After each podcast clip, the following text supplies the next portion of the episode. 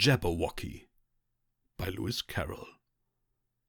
'Twas brillig, and the slithy toves did gyre and gimble in the wabe, all mimsy were the borogoves, and the momrath outgrabe.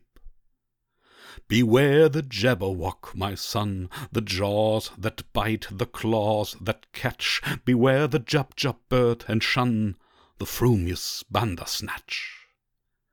He took his vorpal sword in hand, long time the manxome foe he sought, so rested he by the Tumtum tree, and stood awhile in thought. And as in uffish thought he stood, the Jabberwock, with eyes of flame, came whiffling through the tulgey wood, and burbled as it came.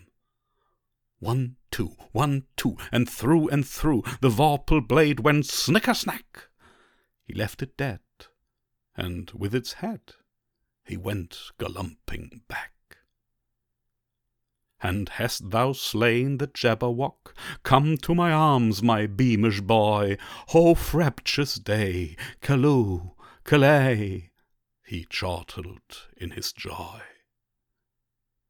'Twas brillig, and the slithy toves did gyre and gimble in the wabe all mimsy where the borogoves, and the momrath outgrabe.